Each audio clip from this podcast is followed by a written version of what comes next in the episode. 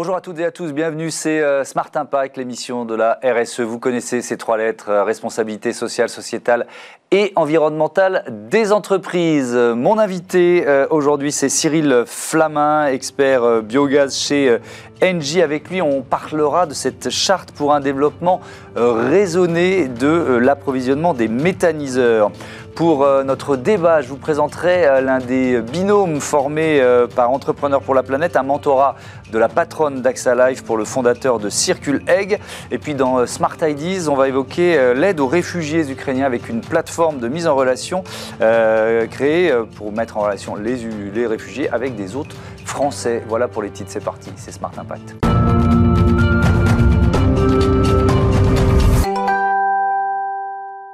Bonjour Cyril Flamin, bienvenue. Euh, vous êtes euh, donc expert biogaz chez euh, Engie. les, méthaniseurs, j'ai regardé ce chiffre en préparant l'émission, plus de 1300 méthaniseurs en service en France aujourd'hui. Est-ce qu'il y a beaucoup de projets? C'est un secteur qui se, qui se développe rapidement?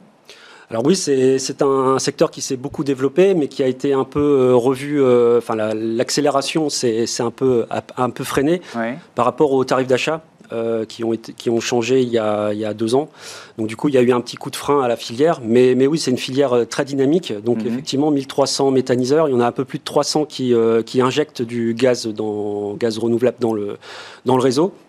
Donc c'est un peu plus de 6 TWh actuellement euh, injectés. Donc on est, oui, c'est une filière dynamique euh, et encore un, un, fort potentiel parce que il y a des objectifs qui ont été fixés dans le cadre de la programmation pluriannuelle de l'énergie qui fixe euh, à d'ici 2028 d'avoir plus de 7% de biogaz dans le, mm. dans le réseau. Oui, c'était l'une des questions que j'allais vous poser. C'est porté par euh, une ambition de développement de l'État, de l'Europe aussi? Ça, Oui, ça, bouge, ça bouge un peu partout. Alors, c'est mm. dans le cadre de la, de la directive RED 2, donc euh, sur la directive des énergies renouvelables. Donc il y, a pas mal d'objectifs en termes de biocarburants, en termes d'énergie de, renouvelable, notamment donc du coup le, biométhane et le biogaz. Mmh. Alors quand un secteur se développe, il faut l'accompagner. Évidemment, le 31 mars dernier, une charte de bonnes pratiques a été signée euh, euh, à Nantes euh, à l'initiative du groupe de travail biogaz du comité stratégique de filière nouveau système énergétique. Vous êtes représentant d'un des, des groupes, un groupe de travail. C'est quoi l'esprit, l'ambition? Euh, général. Après, on rentrera dans le détail de cette charte. De la charte, ok. Donc la charte, c'est en fait c'est euh, donc une charte de bonne pratique pour un approvisionnement durable euh, de, matières organiques pour les méthaniseurs. Mmh. en fait, le but, c'est de professionnaliser, de fiabiliser, de structurer l'amont, euh, l'amont donc la, tout ce qui est en lien avec l'approvisionnement de ces méthaniseurs, parce que effectivement là, ça représente un peu plus de 20 millions de tonnes sur les 1300 projets. Enfin, c'est entre 20 et 25 millions de tonnes de biomasse qui sont mobilisées tous les jours pour, enfin tous les ans pour approvisionner ces unités de, de méthanisation. Quels sont les, les, risques ou les, ou les, dérives ou les difficultés, on peut employer un terme ou l'autre, euh, auxquels le, secteur est confronté dans, dans cette partie euh, approvisionnement hein? Alors les difficultés, ça va être euh, effectivement de, euh, d'assurer, euh, enfin, le, le, les unités de méthanisation sont là pour 15-20 ans, et donc mhm. il va falloir sécuriser cet approvisionnement, euh, donc parce que sans matière première, il n'y a pas de, il a pas de gaz, il n'y a pas de biogaz, et donc il va falloir sécuriser sur cette durée, et eh bien, euh, bien ces ressources-là avec un pouvoir méthanogène, donc conserver le pouvoir méthanogène, donc mhm. sécuriser en quantité, en qualité et en prix. Mais quand vous dites ça, sécuriser, ça veut dire quoi? Ça veut dire euh, organiser la filière. Euh, ça veut dire euh, que qu'est-ce qu'on fait des terres agricoles? Vous voyez ce que je veux dire? Est-ce qu'on les réserve à l'alimentation humaine ou animale, ou est-ce que ça, finit par servir à créer de, une source d'énergie, ce qui peut sembler un peu absurde quand même? Alors les sources d'énergie pour la méthanisation, enfin c'est 80% vient effectivement du monde agricole. Donc ça va être des, en premier, ça va être les effluents d'élevage, lisier, fumier. Ensuite, on va avoir les pailles. Euh, paille ou résidus de culture. Mhm. Euh, ensuite, on va avoir des cultures intermédiaires à vocation énergétique, qui mhm. sont des cultures intermédiaires, donc pas des cultures principales, donc qui ne viennent pas en compétition avec l'alimentaire. Mhm. Et ensuite, on va avoir tout ce qui va être déchets venant de la collecte, de, enfin de venant de des collectivités, euh, des industries agroalimentaires. et enfin, on, va, on a tout ce qui va être. on peut aussi avoir du gaz à partir de, de centres d'enfouissement. Donc vous voyez, enfin il y a 80%. C'est varié quoi. C'est très varié. La méthanisation française, c'est mm. euh, ça spécificité, c'est un mix d'intrants. Donc il n'y a pas actuellement, euh, si on parle des cultures énergétiques, donc euh, des cultures principales qui vont rentrer dans les méthaniseurs, on est entre 5 et 6 Oui, mais alors est-ce que ça risque de monter en puissance en même temps que la, la, filière? Parce que c'est l'une des craintes ou des critiques qui, euh, qui sont euh, apportées par ceux qui disent attention, les, les grands méthaniseurs énormes, etc., c'est une aberration écologique. 80% bah, des méthaniseurs dont on a cité, là, les, les 1300, sont des, des méthaniseurs de, euh, agricoles soit individuels, soit collectifs de territoire. Mmh. Donc voilà, il y a une forte implication du monde agricole dans ces, dans ces filières. Euh, la méthanisation rend pas mal de services parce qu'effectivement, ça produit une source d'énergie renouvelable locale, mhm. territoriale. On peut valoriser des ressources telles que les cibles, les cultures intermédiaires à vocation énergétique, mhm. qui, sont, qui, qui ont vraiment un rôle très important dans les, dans les rotations, dans le stockage carbone. Donc voilà, et puis il y a le digesta, donc qui ressort du, du, du méthaniseur et qui est une source euh, de fertilisant local euh, et donc voilà, il y a vraiment une implication, une forte, un fort intérêt du monde agricole dans cette, dans cette filière. Hmm. Est-ce qu'il faut euh, euh, former, mieux former les agriculteurs aussi? Parce que c'est presque un autre métier quand même quand on, quand on se lance dans la méthanisation Oui, alors, il y a, alors via le, le, CSF et via d'autres structures, euh, enfin, il, y a, il y a un accompagnement. Une, enfin, les, les agriculteurs ne sont pas tout seuls et donc il y a vraiment une, dans le but toujours de professionnaliser, enfin, de professionnaliser cette, cette filière. Oui, il y a pas mal de, de formations et autres parce qu'effectivement, euh, c'est, enfin, une, une unité, euh, alors on va pas dire industrielle, mais voilà, ça, ça change quand même par rapport au mmh. métier de tous les jours d'un agriculteur. Oui. Évidemment. quatre grands principes dans cette euh, charte dont on parlait, expertise, transparence, circuit court, partage de valeurs euh, équitable. Euh, sur la, transparence, qu'est-ce que, beau mot, qu'est-ce que ça signifie concrètement pour la, structuration de l'approvisionnement? Bah, ça va être de donner toutes les informations nécessaires, euh, nécessaires à, à la fois aux fournisseurs et aux utilisateurs, toutes les informations nécessaires à pouvoir, euh, enfin en termes de prix, de qualité, en termes aussi de réglementation, donc de donner tout ce qui va euh, bien pour la traçabilité, pour la durabilité, donc on parlait de, des, bilans carbone et des choses comme ça, euh, et puis euh, en termes de sécurité, de façon à ce que voilà l'information soit la plus juste, de façon à ce qu'il n'y ait pas de problème, en, gros, mhm. pour alimenter euh, les, méthaniseurs durablement. L'aspect circuit court, inciter à la durabilité des systèmes en favorisant les, les circuits courts et les, et les logiques d'économie circulaire. Vous parliez de territorialisation, donc, donc ça c'est quoi? Ça joue sur la taille du méthaniseur en fait, cette logique-là dont vous parlez Il y a une, une, logique, effectivement, de se sourcer localement. Donc, en général, ça va enfin, un maximum de 15-20 km. Et là, le but de cette charte, c'est que les, approvisionneurs cherchent à trouver des ressources, enfin, à faire le lien entre des méthaniseurs locaux et des fournisseurs potentiels de biomasse euh, localement, de mm. façon à limiter, effectivement, les, transports, les émissions de gaz à effet de serre en lien avec ces, avec ces transports. Euh, voilà. Et puis, il y a aussi un accompagnement dans la durabilité, aussi, au niveau, quand on mobilise des ressources agricoles, au niveau durabilité en termes d'accompagnement agronomique. Donc il y a vraiment cet accompagnement et cette notion de créer de la durabilité, c'est-à-dire des liens avec les acteurs du territoire et ne pas euh, voilà, euh, euh, enfin, assécher, on va dire, des territoires. Bien sûr. Voilà, il y a vraiment cette notion de, partenariat. Est-ce qu'il y a des, des, sources d'approvisionnement qui sont sous-utilisées aujourd'hui? Je parle notamment aux déchets des ménages. Mmh. est-ce qu'ils vont déjà vers des méthaniseurs dans certaines régions ou est-ce que finalement c'est marginal aujourd'hui? Alors c'est c'est en train d'être développé. Il y a la réglementation qui, qui change, hein, qui, euh, qui, va euh, obliger, enfin tout, tout, tout, déchet, enfin il va y avoir la collecte sélective et donc du coup euh, au 31 décembre 2023, voilà, toutes les collectivités devront avoir un tri, un tri sélectif sur cette partie déchets organiques. actuellement, effectivement, il y a des filières qui se développent, des points d'apport volontaires où les, les, les, particuliers peuvent apporter leurs déchets organiques et donc il y a des filières qui commencent à se, à se structurer, se développer sur ça. Donc il y a, il y a pas mal de challenges parce qu'effectivement il faut trier. Il ne faut pas qu'il y ait de contaminants, euh, métal, plastique euh, et autres. Donc, il ne faut pas faire n'importe quoi. Donc, c'est en train d'être, euh, ça se développe mhm. assez, assez fortement parce qu'effectivement, c'est un gisement qui est actuellement sous-exploité. je reviens sur le dernier des, piliers, le, partage de, de, valeurs équitables. C'est quoi? C'est un engagement de la filière? En quoi ça consiste ça? Alors c'est en fait c'est d'avoir, enfin c'est une notion de transparence, d'avoir que, enfin c'est de, hum, de convenir d'un prix acceptable à la fois pour le fournisseur et puis pour l'utilisateur, mhm. qui va prendre en compte effectivement euh, le marché local, euh, son pouvoir méthanogène, sa quantité d'énergie, aussi le service qui va être apporté par l'intermédiaire. Donc certains vont apporter un conseil agronomique, vont, vont faire la logistique, et donc tous ces coûts en fait sont mis sur la table, et donc de façon à ce qu'il n'y ait pas de surprise, et que les coûts soient maîtrisés pour, mmh. pour les acteurs de la, de la filière. Un, dernier mot lié à l'actualité, la, guerre en, Ukraine, la flambée des, des prix du, du gaz, ça rend vos produits compétitifs, plus compétitifs? Bah, le, gaz issu du, enfin le biométhane issu mm. de la méthanisation, oui, devient, devient effectivement euh, compétitif. Euh, donc là, jusque maintenant, effectivement, il fallait euh, industrialiser, professionnaliser de façon à avoir des objectifs de baisse des coûts. Mais on se rend compte qu'au final, on a une filière qui est déjà compétitive et qui produit déjà une ressource locale euh, à des prix, euh, des prix intéressants vu, euh, vu la, situation actuelle. Hmm. Merci, merci Cyril Flamin. À bientôt sur, sur Bismart. On passe à notre débat en partenariat avec Entrepreneurs pour la planète.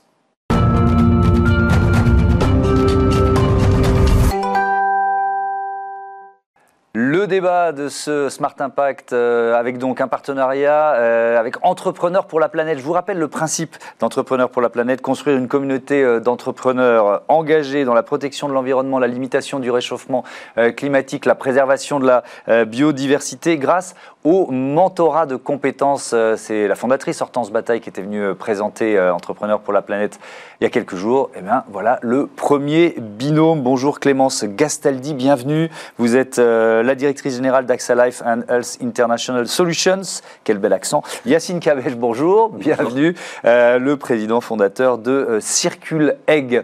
Euh, le principe du mentorat, déjà, qu'est-ce que ça représente pour vous?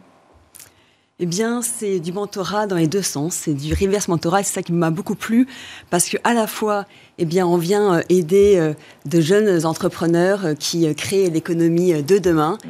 et en même temps, eh bien, il nous ouvre une fenêtre sur, eh bien, sur l'entrepreneuriat, sur les startups et surtout sur la génération Z oui. génération. Mais est-ce que ça influe? Parce que euh, moi, je vois ici dans cette émission aussi des, grands groupes euh, qui, sont en train de, changer de modèle ou de réfléchir à leur changement de modèle, en, euh, comment limiter leur impact. Et est-ce que, est-ce que ça, c'est quelque chose que vous intégrez? C'est-à-dire le fait de vous vous engager via ce mentorat, bah, ça, ça trouve un prolongement aussi dans votre entreprise Complètement. C'est quelque chose que je trouve effectivement hyper intéressant dans ce modèle, c'est que je pense qu'aujourd'hui, la plupart des patrons sont convaincus du fait qu'ils doivent changer leur modèle mmh. pour limiter leur impact carbone. Mais pour que cette transformation, elle soit rapide, elle soit efficace, elle soit pérenne, il faut qu'elle soit portée par tout le management intermédiaire des entreprises. Et donc, par, et donc il faut absolument que ces patrons arrivent à, à, embarquer, à insuffler, à, mmh. à convaincre euh, tous, leurs employés, tout leur management intermédiaire de cette nécessité. Et je pense qu'en les poussant à devenir mentors et donc à se rapprocher euh, de jeunes start-upers pleins d'idées et plein de convictions, mmh. eh bien, ça peut justement pousser dans ce sens-là. C'est pour ça que ça, marche dans, les deux sens. Euh, bon, Yacine Kabel, vous étiez venu il y a, un an, mais présentez-moi de nouveau Circuleg pour nos téléspectateurs qui éventuellement ne connaissent pas l'entreprise. C'est quoi? Alors, Circuleg, en fait, on est une jeune entreprise, on a deux ans. On a eu deux ans même hier, en fait. Mmh. Et donc, on a soufflé de nous bouger euh, hier. Et donc, on travaille dans l'économie circulaire. En fait, on valorise les coquilles d'œufs issues des usines d'industrie agroalimentaire. Aujourd'hui, en fait, il y a des usines qui cassent des œufs, qui séparent le blanc du jaune et en fait euh, vendent des bidons de blanc, des bidons de jaune à des industries agroalimentaires pour faire des gâteaux, par exemple. Et sauf qu'en fait, ces casseries euh, ne savent pas quoi faire de leurs coquilles. Et donc, nous, c'est là qu'on arrive. On récupère les coquilles d'œufs, on sépare la coquille et la membrane, la petite membrane qu'on peut voir lorsqu'on casse un œuf, par exemple. Et donc ensuite, une fois séparé, broyé et hygiénisé, on revend ces deux ingrédients vers euh, les filières donc, du pet food, du complément alimentaire et euh, de la cosmétique. Mais alors, ce qui est, ce qui est euh, fascinant, moi, ce qui m'avait surpris, c'est vraiment deux filières en une, en fait, c'est ça? C'est ça, complètement. Donc, qu'est-ce qui va à la cosmétique En fait, du coup, les, en fait, les deux peuvent aller dans les. D'accord. En fait, la coquille externe, c'est ce qu'on appelle du carbonate de calcium, c'est mmh. du calcium. Et donc, elle peut être utilisée en tant que source de calcium pour la cosmétique, le pet food, donc pour nos animaux, et complément alimentaire pour nos os. Mmh. Et la membrane, en fait, ça, c'est riche en plein de biomolécules et ça a des propriétés pour ce qu'on appelle le soutien de la fonction articulaire, donc c'est complément alimentaire, et euh, la bonne santé de la peau, donc c'est plutôt cosmétique. Mmh. Euh, Clémence Gastaldi, qu'est-ce qui vous a plu? Parce que je rappelle le principe d'entrepreneur pour la planète, c'est de faire matcher euh, un mentor et, un, et, une start-up et un start-upper. Donc qu'est-ce qui vous a plu dans le projet Circuleg? Je pense que la principale chose qui m'a plu, c'est le fait que ce soit ça repose sur une vraie innovation technologique. Donc ça, c'est côté très très sympathique. Et ensuite, ben, ça pousse l'économie circulaire. Et enfin, ça a un impact concret, immédiat. Mmh. L'aspect techno, c'est aussi un peu votre histoire? Effectivement, euh, on est tous les deux ingénieurs agro et donc euh, les discussions avec Yacine me replongent grand plaisir dans ces oui, vous, discussions. vous parlez un peu le même langage, quoi, d'une certaine façon. Il me le rappelle un peu. Hein, oui, d'accord. Oui. Euh, pourquoi ce mentorat, il vous, il vous intéresse? Qu'est-ce que ça vous apporte? Soyons très concrets. Alors pour le mentorat, concrètement, en fait, moi c'est quelque chose que je crois vraiment énormément en tant qu'entrepreneur et jeune entrepreneur. C'est hyper important de s'épauler de personnes plus compétente que soi, en toute humilité, je le pense vraiment. Mmh. Et euh, donc, du coup, en interne, avec des collaborateurs, aujourd'hui, on a une belle équipe, on est très content et je leur passe le bonjour. Vous êtes combien aujourd'hui Plus d'une dizaine. Ah bah c'est bien, bravo. Et en externe, du coup, avec euh, par contre des mentors mmh. qui euh, sont spécialisés dans certains domaines de l'entreprise, qui peuvent être propres à toutes les entreprises, finance, communication, etc. Mais aussi des trucs propres à, à Circuleg, donc industrie, etc. Mm. Et avec, euh, du coup, Clément, c'était euh, sur la partie plutôt dirigeante. D'accord. Qu'est-ce qui vous manquait, entre guillemets? C'est-à-dire, vous faites preuve d'humilité en disant j'ai besoin des autres. Bravo, hein, je pense qu'on est tous d'accord et on apprend à tous âges, moi je vous le dis. Hein. Euh, Qu'est-ce qui vous manquait, en quelque sorte? Ou Avec Clémence, dans ouais. l'exemple très concret, c'était, du coup, je voyais en elle, c'est pas un très beau poste, on peut le dire. Et donc, c'était plus sur ma posture de dirigeant. Je suis un jeune dirigeant et donc, du coup, il faut que j'apprenne à, à, à diriger, à manager, etc. C'est intéressant ça. Et en plus, bah, de temps en temps, il y a aussi des, des choses pas mauvaises, disons, à faire, mais plutôt euh, des, euh, des choses tristes à faire, et en tant que dirigeant, dans le management. Et bah, du coup, elle peut aussi m'aider sur ces, euh, ce genre de choses. La posture de dirigeant, ça s'improvise pas, ça, Clémence Castaldi? Est-ce qu'on l'apprend à l'école, ça? On essaie de l'apprendre, mais je pense qu'on l'apprend plutôt sur le terrain. Et effectivement, je pense qu'il y a des bonnes pratiques, il y a des choses, ben, on a tous appris en, en essayant, en, ratant, et puis en réessayant, et donc effectivement en partageant euh, tous mes échecs. et bien parfois, j'espère que ça permet à Yacine d'aller plus vite euh, au succès. Comment vous avez travaillé ensemble? C'est euh, un, mentorat qui, qui dure sur combien de temps? Quelle régularité? Vraiment, on joue le capot. Comment ça marche le mentorat entrepreneur pour la planète? Je peux répondre si Allez, Yacine, euh, allez en fait, ce, qui a, ce qui a été intéressant avec euh, Clément, c'est qu'au début, on s'est vu de manière très fréquente. Donc, euh, c'était quasiment toutes les semaines pour apprendre aussi à se connaître. Mhm. Donc, c'était important d'avoir un sorte de fit humain. Et, ensuite, après, c'était, je, la sollicite, je me permets de la solliciter de manière moins régulière, mais plus sur des sujets très spécifiques. Un partenariat stratégique, par exemple, etc. Et donc là, c'est plus à la maille mensuelle, je dirais. Ouais. Euh, comment vous gérez ça avec, votre, euh, avec vos responsabilités euh, C'est un nouveau poste en plus, DG d'AXA Life. Tout à fait. Depuis combien de temps? Depuis septembre. Depuis le mois de septembre. Donc quand on prend un poste comme celui-là, il faut, faut le digérer quand même la vie, euh, c'est de toute façon, c'est que des euh, priorités. C'est où est-ce qu'on met les priorités. Moi, si je travaille chez AXA, euh, c'est parce que c'est parce qu'AXA a un impact très important sur la planète. Mmh. et clairement, enfin moi, c'est une de mes priorités aujourd'hui d'arriver à faiblement, mais comme je peux, avoir un impact sur, pour limiter le réchauffement climatique. Mmh. Donc, à, à, titre personnel, je fais pas mal de choses. Dans mon à titre professionnel, via AXA, je fais pas mal de choses. D'ailleurs, AXA est devenu mécène d'entrepreneurs pour la planète. Et, euh, et donc voilà, j'essaie de trouver tous les leviers possibles pour avoir, pour contribuer. Et donc c'est un des leviers que j'ai trouvé pour contribuer. Ça peut durer combien de temps, un mentorat comme celui-là? Ben, Tant que Yacine trouve que je suis utile, je serai ravie. euh, le jour où tu seras une licorne, je te laisserai, je pense que euh, tu n'auras plus besoin de moi. Mais tant que tu as besoin de moi, je serai ravie mais, mais, ça veut dire quoi? Ça veut dire qu'il prend son téléphone, il vous appelle, il vous dit je suis confronté à telle, euh, à telle difficulté, c'est ça? Exactement. Ouais. Très concrètement, c'est ça. Il mmh. euh, y, a eu un, un, moment important dans l'histoire de Circuler, c'est une levée de fonds. Euh, c'était quand? C'était pour euh, quel montant? On, vient, on vient tout juste de finir. On n'a pas mhm. encore communiqué dessus. Du coup, on, se garde le, truc très chaud pour l'instant. D'accord. Euh, mais surtout, ce que ça nous a permis, bah, c'est justement de constituer l'équipe qu'on a aujourd'hui. ça nous a permis de lancer l'industrialisation de notre premier procédé. Donc, on a maintenant un démonstrateur industriel qui tourne, qui nous permet de commencer à vendre à nos clients finaux.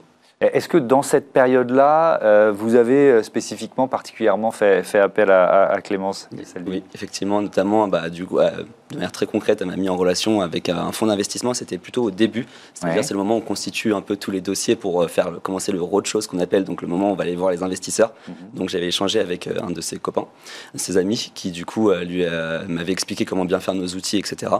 Et ensuite, après, je t'avais pitché aussi d'ailleurs comment faire le, fameux pitch, etc. Effectivement, je pense, je pense qu'il y a vraiment trois choses qu'un mentor peut apporter. Le, réseau, ça c'est dont je pense qu'effectivement j'ai pu mettre Yeti en contact avec pas mal de personnes. Ensuite son expertise, son expertise en, tant que manager, mhm. et puis enfin son expertise plus de responsable de projet, de gestion de projet, voilà. Sur la planification, oui. Est-ce que vous avez eu un mentor? Ah, J'ai eu beaucoup de mentors. C'est vrai, et c'était important? Ah, Ça m'a énormément aidé. ça vous a fait gagner du temps en fait? Vous diriez quoi? Gagner du temps euh, et puis gagner la compréhension, euh, ça m'a beaucoup aidé sur les relations interpersonnelles. Comprendre euh, son environnement, comprendre le contexte et effectivement comprendre les enjeux des uns et des autres pour, pour aller plus vite. Euh, est-ce que vous ressentez parfois, moi j'ai beaucoup d'interlocuteurs dans cette émission ou dans d'autres qui, euh, qui sont chefs d'entreprise, euh, qui viennent de créer leur boîte ou qui au contraire le sont depuis longtemps, et qui disent qu'on on se sent souvent un peu seul. Est-ce que, est que vous, après deux ans, vous le ressentez déjà, ça Face aux décisions importantes, vous voyez ce que je veux dire? Bah, Effectivement, parce que in fine, oui, on est seul dans la décision, ou en tout cas dans mon cas, moi j'ai des associés, donc on est à trois plutôt, on est seul, on, est, on, est, on a un bon trio, mmh. mais c'est là où justement je pense que c'est important, c'est que vraiment dans toute décision typiquement le partenariat dont j'ai mentionné tout à l'heure, euh, on va chercher autour de nous des personnes compétentes pour nous aider à, à y voir clair, à voir les pour, les contre, mais à la fin, on est seul dans la décision, oui. Euh, et, le fait que vous vous engagiez, euh, est-ce que ça engage AXA aussi? Vous nous l'avez dit, AXA est partenaire d'entrepreneurs pour la planète, mais il n'y a, pas d'idée de business, c'est-à-dire que AXA ne va pas investir dans Circulaire, vous voyez ce que je veux dire? C'est pas exactement les mêmes... Euh, c'est pas du tout... vous n'étiez pas dans cette direction-là Dans cette direction. Moi j'ai rencontré Circulaire via un agent général AXA, qui m'avait, une fois très tard, appelé en me disant AXA est super engagé, tu es engagé, il faut que tu rencontres Christophe Caille, qui vient de créer Entrepreneurs pour la planète. Je l'ai rencontré et je me suis dit, effectivement, il faut qu'on fasse quelque chose. Mhm. Donc je me suis engagée, mais vraiment à titre personnel, sur le mentorat. Et après, c'est vrai qu'en en parlant à, avec le mécénat d'AXA, c'est vraiment parce que c'est euh, complètement euh, aligné avec les convictions et les engagements mhm. euh, d'AXA sur le climat, mais ce n'est pas du tout dans une dimension business. Oui, il n'y a pas de dimension business. et je, rentre vraiment dans, le, dans la machine. C'est du temps que vous prenez sur votre temps de travail? C'est quelque chose que vous proposez en plus? Non, mais envie de dire que quand on est DG, on fait un peu ce qu'on veut avec, dans la gestion de son temps, mais quand même. Il n'y a plus tellement de temps de perso, de temps de, ah, bah oui, mais pro. Je ne sais plus où on met trop la limite. Je ne je sais pas. Je, le fais mon temps et mon temps, c'est il est autant perso que pro. C'est quand même un, sacrifice d'une certaine façon. Enfin, je sais pas.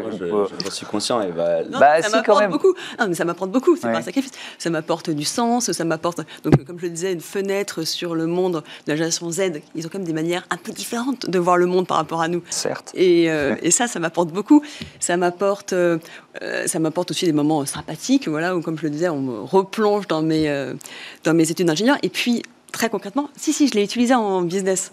Récemment, j'ai demandé à Yacine de tester euh, un prototype euh, créé par mes équipes, justement, d'une plateforme qu'on voulait proposer à des entrepreneurs. Donc, je peux aussi l'utiliser. Eh ben voilà, il y, a aussi, y a aussi un avantage. Et eh ben voilà, merci beaucoup à tous les deux. C'était très sympa de découvrir votre euh, binôme, les, mentorats d'entrepreneurs pour la planète. Voilà, on recevra régulièrement dans cette émission un nouveau binôme. Merci encore à tous les deux. C'est l'heure de Smart Ideas. On parle de l'accueil des réfugiés ukrainiens en France.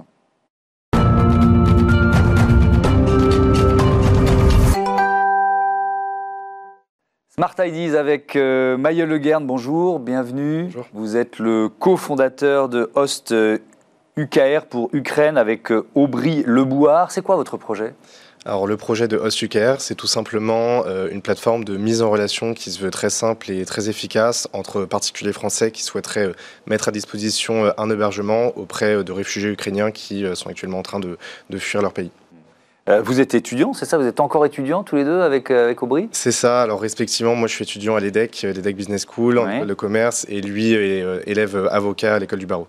Ok, comment on monte une plateforme quand on n'est ni l'un ni l'autre euh, des développeurs ou, euh, ou, des, ou des, data scientists oui. vous voyez ce que je veux dire? Je pense qu'on a, on a tous les deux une fibre entre guillemets entrepreneuriale. Euh, voilà, on est tous les deux assez débrouillards, je dirais. Moi, je sors aussi d'une classe prépa ingénieur, ce qui m'a donné quelques facilités pour en fait utiliser tout simplement des outils no code.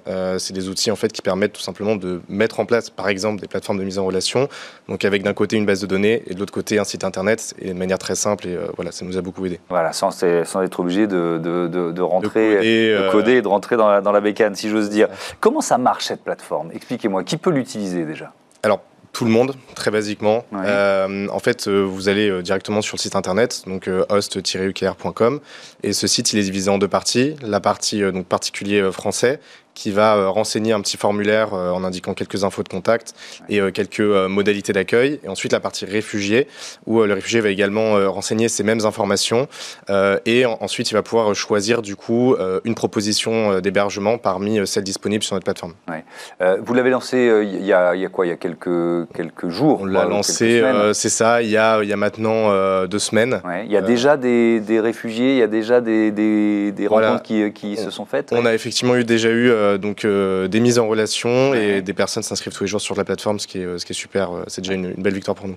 Et, des gens qui sont venus s'installer, des réfugiés qui sont déjà installés chez, chez leurs autres, ça, y est Alors aujourd'hui, on n'a pas encore la confirmation parce que les contacts sont faits de manière très très récente vu qu'on est en train de communiquer sur la plateforme. D'ailleurs, pour les personnes qui écoutent, voilà, si vous avez une, un hébergement à disposition ou si vous voulez relayer la plateforme, allez-y, c'est pour la bonne cause. Oui, évidemment, je vais redonner l'adresse euh, host, www.host-ukr.com. Euh, qu'est-ce qu'ils recherchent les réfugiés? Parce que c'est vraiment une question importante euh, que j'ai déjà abordée ici ou dans d'autres émissions.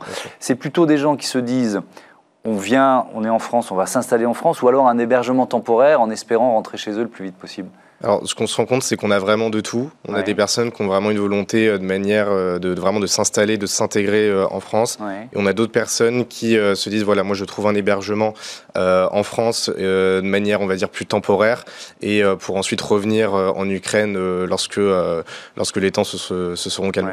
Ce, sont principalement des, des, femmes et des enfants. Les hommes sont, sont très majoritairement restés en Ukraine. Effectivement, principalement des femmes et des enfants, donc des, des, familles en fait, des petites familles.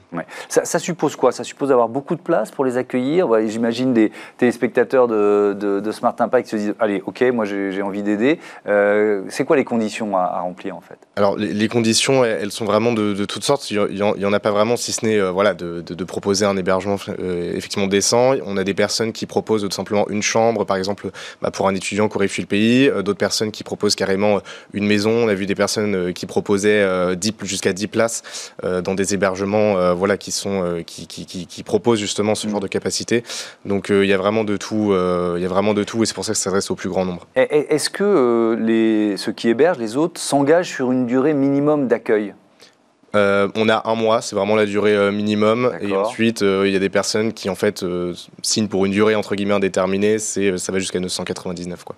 D'accord. Donc ils s'engagent, ils disent on est là et on, et, on sera là. Est-ce que cette plateforme, elle pourrait durer après cette guerre pour d'autres réfugiés? Alors, elle s'appelle UKR, donc euh, elle est destinée aux Ukrainiens, mais est-ce qu'elle pourrait, euh, dans votre esprit, euh, continuer après? Bien sûr, voilà, nous on l'a montée parce qu'on était à un moment où on, a, on, a, on avait les bonnes compétences, entre guillemets, pour le faire, mais on pense effectivement pas seulement du coup aux hébergés ukrainiens, mm. mais à, toute nationalité, et on se dit, bah, si la plateforme peut servir, et on est prêt à redonner voilà, toutes, nos, toutes, nos, toutes nos informations pour qu'il y ait des personnes, ou que ce soit nous-mêmes, pour permettre à d'autres réfugiés de, mm. de, pouvoir profiter de ce genre d'initiative. C'est évidemment totalement, c'est une association, c'est bénévole. C'est une association, c'est totalement bénévole. On fait le, ça le soir en rentrant de nos stages mm. et on ne, on, ne, on ne gagne pas du tout d'argent dessus, bien sûr. Bon, il fallait le dire. Merci beaucoup, Maëlle Le Guern. Bravo pour cette euh, initiative. Je rappelle l'adresse de votre site euh, internet, donc www.host-ukr.com. Voilà, c'est la fin de ce numéro de Smart Impact. Merci à toutes et à tous